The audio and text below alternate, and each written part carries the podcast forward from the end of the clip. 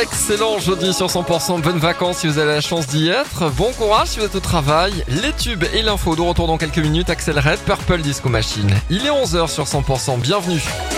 Les tubes et l'info, 100%. Du bleu mais pas que au niveau du ciel. La météo arrive juste après l'info en région avec Cécile Gabot. Bonjour Cécile.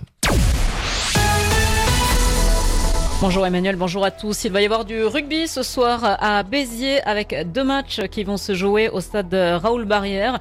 Euh, première rencontre, ce sera entre Béziers et Carcassonne à 18h30.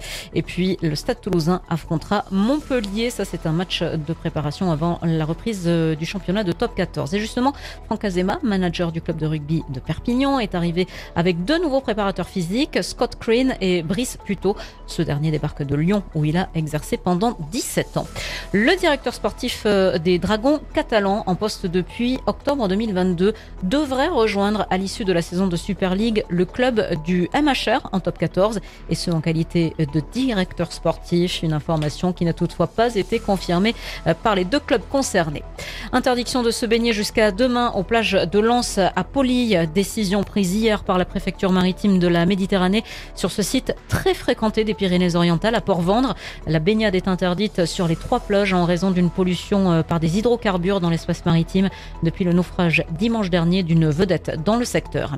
La crainte des viticulteurs de Coursan face à la maladie de la flavescence dorée. Le vignoble de Coursan serait en péril. Les viticulteurs alertent la Chambre d'agriculture de l'Aude et demandent de l'aide à tous les organismes compétents. Le reste de l'actualité, le ministère russe de la Défense a affirmé tôt ce matin avoir abattu 13 drones, dont 11 près de la Crimée et deux qui se dirigeaient vers Moscou après plusieurs attaques similaires survenues ces derniers jours. Un candidat à la présidentielle en Équateur, deuxième dans les sondages, a été assassiné par balle à la fin d'un meeting électoral. Hier soir, il avait fait état de menaces contre lui et son équipe de campagne.